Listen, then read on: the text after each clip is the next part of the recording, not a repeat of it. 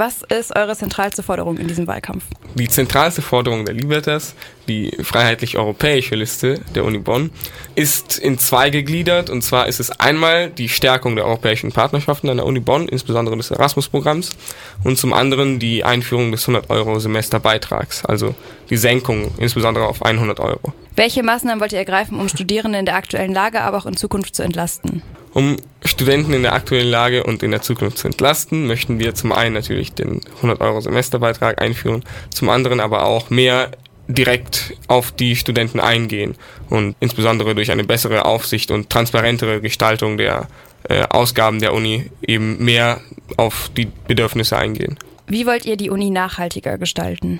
Dazu haben wir uns keine Gedanken gemacht. Was für Ansätze habt ihr, um Studierende mit psychischen Erkrankungen zu unterstützen? Von unserer Seite noch keine, aber wir sind immer offen für, für den Dialog und wenn es dazu gute Ideen gibt und Notwendigkeit gibt, dann sind wir auch gerne bereit, das zu unterstützen. Welche konkreten Schritte plant ihr, um Diskriminierung von Studierenden aufgrund von Geschlecht oder Hautfarbe entgegenzutreten? Wir glauben, dass die Uni Bonn dazu schon ein gutes Konzept hat und schließen uns dem an.